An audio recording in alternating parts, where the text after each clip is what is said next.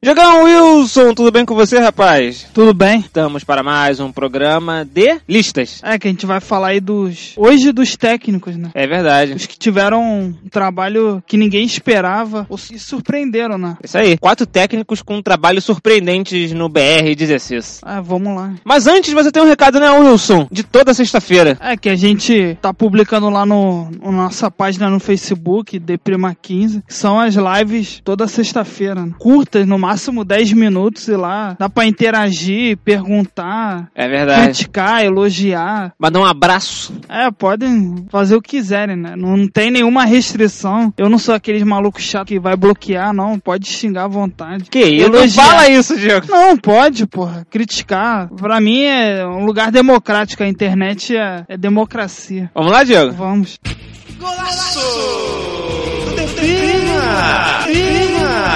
Fala galera que gosta da gente, sejam todos muito bem-vindos ao The Primeira edição de quarta-feira, dia que a gente faz o nosso famoso quadro de listas e hoje a gente vai trazer os quatro técnicos que surpreenderam no BR-16 com bons trabalhos. Tá sendo alguns, né? É verdade. Sobraram alguns nomes aí, a gente promete trazer uma parte 2 da lista. Isso. Se for o caso, se as pessoas gostarem, deixarem lá nos comentários que curtiram a ideia, a gente traz aí a parte 2. Vamos lá, vamos começar então com o Jair Ventura e o Botafogo.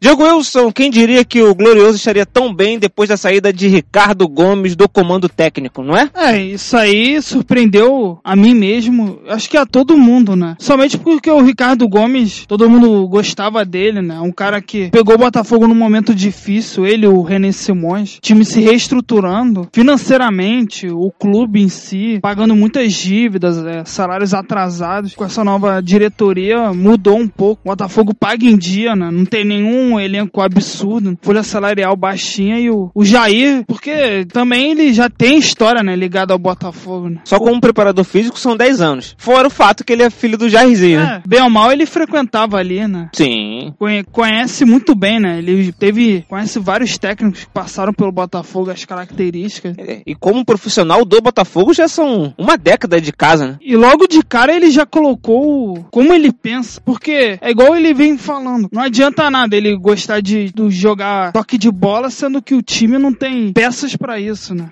As características não são de ficar tocando bola, ficar tocando a bola. Ele falou no Bola da Vez que ele não conseguiria botar o time do Botafogo fazendo um tic-tac, aquele estilo espanhol, porque ele não tinha peças pra isso. Ele falou, quando tiver peças eu penso em fazer isso. Mas eu tenho que jogar de acordo com as características dos meus jogadores. ver o adversário também que vai enfrentá-lo. Isso aí eu acho que é o maior ponto positivo dele, porque ele, antes de assumir, ele trabalhava como é, auxiliar, né? É aquele cara que observava o time adversário e passava as informações pro técnico. Então ele já conhecia muita coisa do- dos adversários. né? E a gente observa que no- nos jogos que o Botafogo vem enfrentando, não tem nenhuma surpresa. O Botafogo, até as derrotas que sofreu, vende muito caro. Então o Jair conquistou, né, o grupo, os jogadores compraram a ideia dele. Ele é um cara bom de discurso, fica tipo, ah não, o time perdeu, aí culpa a arbitragem, ou culpa o campo, ou os jogadores. Ele né? tem um... Cara, ele é muito articulado, alto. ele é articulado pra falar. Aí, autocrítico pra caramba dele mesmo. Me pareceu um cara muito bem preparado pra chegar onde está, né? Assim, Aí. Estudou pra isso. E mesmo pretende ainda continuar estudando. E é bacana que ele não viveu só no nome do pai, né? Vamos ao nosso segundo técnico, Diego Wilson. Vamos lá. Vamos lá? Vamos falar então do Caio Júnior e a sua Chapecoense.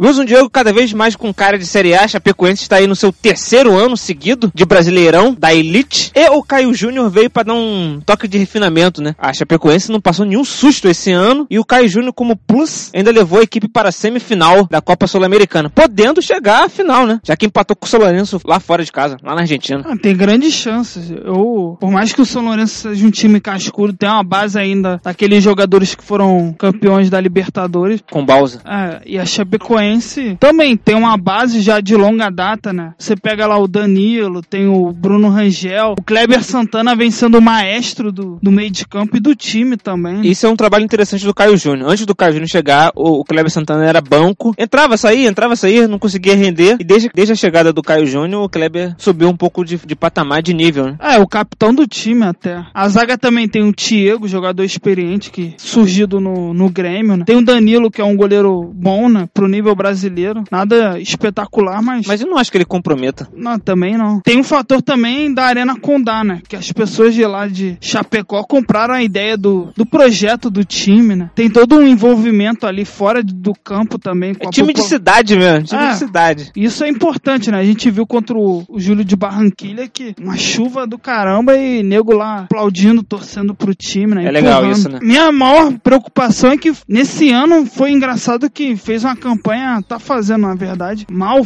dentro de casa, né? É muito irregular, né? Perdeu alguns jogos de bobeira. Prejudicou, porque poderia ter cansado até um- uma briga pela Libertadores. E a Chapecoense nunca, nunca, nunca esse ano ficou seriamente ameaçada de rebaixamento, ou nem pertinho de 15º, 16º. A Chapecoense fez um campeonato ok ali, muito bem administrada, principalmente pelo Caio Júnior. É, vem se mantendo. Tem também revelado bons jogadores, né? É, e na verdade é um trabalho que já vem desde que a a Chapecoense subiu pra Série A, né? É, eles não ficam nessa loucura de pegar jogadores medalhões. Eles apostam em um ou outro, que eu acho que é o certo, né? Você ter um ou outro jogador como referência ali pros mais novos. Jogadores que saibam jogar, né? O Kleber Santana não é nenhum perna de pau, né? Não. Porra, ele jogou no Santos, jogou no Flamengo. Atlético de Madrid. Porra, ele tem uma experiência, né? Que já rodou bastante o- os times, né? Então, acho que essa experiência de certos jogadores ajudam os mais novos, né? O lateral esquerdo, o Denner também. Não sei como que ele ainda continua, porque ele é bom jogador. Daqui a pouco vai pra um time de maior expressão, né? Tem o Bruno Rangel, o cara também entra e sai, entra e sai. Sabe muito bem a função dele dentro do time. Isso ajuda o Caio Júnior. Também o, o Caio tá mais maduro, né? O tempo dele na Arábia fez bem, né? Ele voltou mais é, rejuvenescido. E aquela história que ele queria fazer do- da Chapecoense o Leicester, ele já falou isso. Trazer uma surpresa, tá quase dando certo, né? É, Se for campeão da Sul-Americana, vai ser uma baita de uma surpresa. Vai, o ruim é que tem tudo pra pegar o Atlético Nacional na final, né? Ah, mas eu, eu acredito no Indião, Diego. Tem chance, claro. Vamos lá? Vamos ao nosso terceiro técnico. Vou falar então do Zé Ricardo e o Flamengo.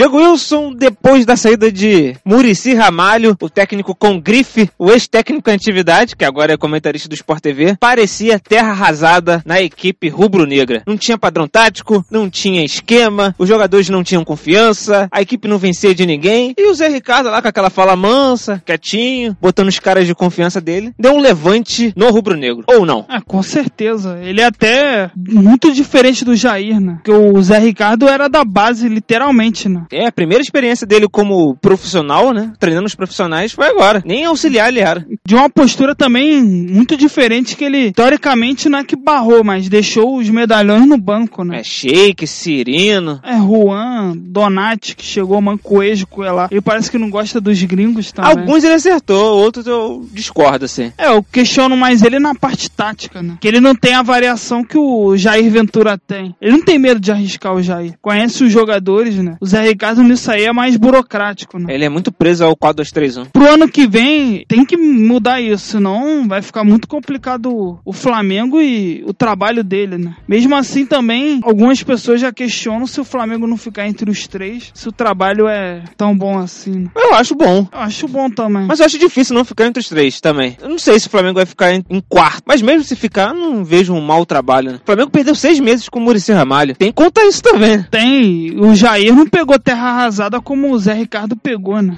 Ah, é verdade. O Zé Ricardo pegou terra arrasada. O Jair pegou um trabalho já em construção do Ricardo Gomes. Colocou a filosofia dele, os dois, na verdade. né? O Zé Ricardo nisso foi muito bem, né? Alguns jogadores também, os mais experientes, compraram a ideia dele, né? Entenderam o momento de às vezes ficar no banco, às vezes entrar. Também não foi aquilo lá, não. A diretoria foi lá e acreditou que o Zé Ricardo seria o O técnico. que, que acreditou o trabalho do Zé Ricardo foi nos resultados no começo do trabalho. Aí tava aquela tripulação Abel, Abel, aí ele foi ganhando, conseguindo bons resultados, subindo na tabela. E jogando bem, né? É, Flamengo jogando bem. Fez bons jogos aí. Até hoje vem fazendo bons jogos, só que o time ele mexe mal, isso é uma questão também. Oscila de um tempo pro outro também. Ele precisa trabalhar isso. Ele já mostrou que é muito bom de grupo, Hum. muito bom de gerenciamento de grupo, de não ter vaidade, essas coisas. Ele me pareceu ter um bom técnico nisso. É, nessa questão eu também concordo. Mas ele me parece também que ele precisa melhorar muito a parte tática do, de aprendizado de, de time de futebol. É, algumas questões, por exemplo. Porque eu não sei que se na base isso é muito trabalhado. Eu acho que não, né? É, mas. a- Variações, essas coisas. Porque ele também foi do futsal e ele já implementou isso que dá pra perceber, toques rápidos, curtos, né? é, jogadores bem próximos. Isso aí é um ponto positivo do desse Flamengo, né? Joga próximo assim os jogadores, né? Tem triangulação em vários momentos. né? Isso é muito do futsal, né? Que o Zé Ricardo treinou por muito tempo. É em 98 que ele chegou no futsal do Flamengo. Então, é um cara que eu daria mais um, um ano pra ele. Também. Ainda mais com ele tendo a chancela de poder contratar quem ele quiser, teoricamente, né? O dinheiro permitiu o orçamento. E tendo um ano inteiro de trabalho, né? É. Pré-temporada, tudo isso. Que isso aí faz muita diferença. Vamos para o nosso quarto e último treinador, Wilson. Vamos. Estou falando aí do Paulo Autuori e do Atlético Paranaense.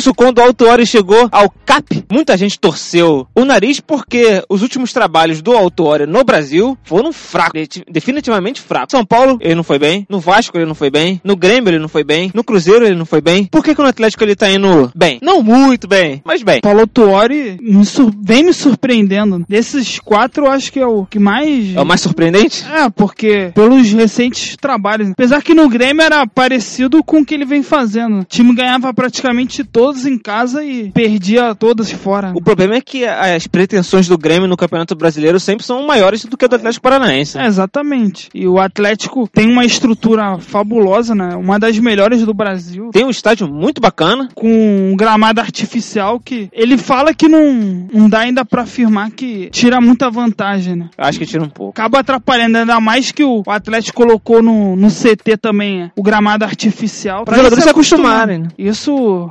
interfere também né, no resultado. A torcida também vem comparecendo né, no, no estádio, isso ajuda bastante. A torcida fanática também, a do Furacão. E a campanha dele é a me- melhor mandante, né? 14 vitórias. A questão mais é, é fora de casa, né? Só menos de 15% de aproveitamento. Apenas duas vitórias fora de casa. Quantos jogos? Deu? 18 jogos como visitante. Fica complicado. Se não fosse essa campanha tão ruim assim, poderia almejar talvez um brigar ali mais pelo quarto, terceiro lugar na. Em compensação, ninguém é tão bom dentro de casa quanto ele, né? Tem isso também. Todo mundo fosse tão bom quanto o Atlético Paranaense dentro de casa, talvez já tivesse disparado. Ah, não digo assim, mas é equilibrar, né? Porque você tem 86% em casa e 14. Se você tivesse pelo menos um 60, 70 e 30, É, 86 como mandante e 14% como visitante. fica bem complicado. Isso poderia melhorar bastante. O time é bom, cara. Tem o Léo, joga bem, o Everton, o Santos que vem su- substituindo bem, né? Thiago Heleno e Paulo André, uma dupla experiente na zaga, né? Incrivelmente, o Thiago Heleno tá jogando bem, hein? Porra, tá jogando bem pra caramba. Desde o Figueirense ele já vinha bem. Tem um meio de campo que, pra mim, é o ponto principal do time. Tem o primeiro volante aí. Otávio, o Hernani. O Hernani joga muito. Ele tem um, um míssil de média longa distância que, porra, é quase indefensável. Como eu queria o Otávio no meu time. É, ele joga bem. Tem o Marcos Guilherme também. Na frente tem o Pablo que vem fazendo um excelente O campeonato. moleque tá jogando bem. Não sei como que ninguém tá de olho assim. Aí reveza, né? Tem o André Lima também, um jogador cascudo. Em momentos decisivos ele chama a responsa também, né? Faz aqueles golzinhos dele, né? Um aqui, aí fica três sem fazer e faz depois mais um, né? Então isso ajuda bastante o time, né? Então o Paulo Tuori faz jus tá nessa lista aí, nossa. É isso, Wilson? Isso aí. Vambora, rapaz. Vamos. O programa não fica muito longo. É, mas ficou bom. Então, só relembrando os quatro técnicos aí surpreendentes: Jair Ventura, o Caio Júnior, Zé Ricardo e Paulo Autuori. Que grande trabalho, hein? É, Dos quatro. Vem dando resultado aí pro, pras torcidas, né? Wilson, foi muito bom fazer o programa ao seu lado. Eu agradeço a todos que nos ouviram até agora. E peço, se você gostou, curta, compartilhe, comente, faça do Deprima um grande sucesso de audiência. Senhores, até amanhã com o programa de futebol internacional. Até.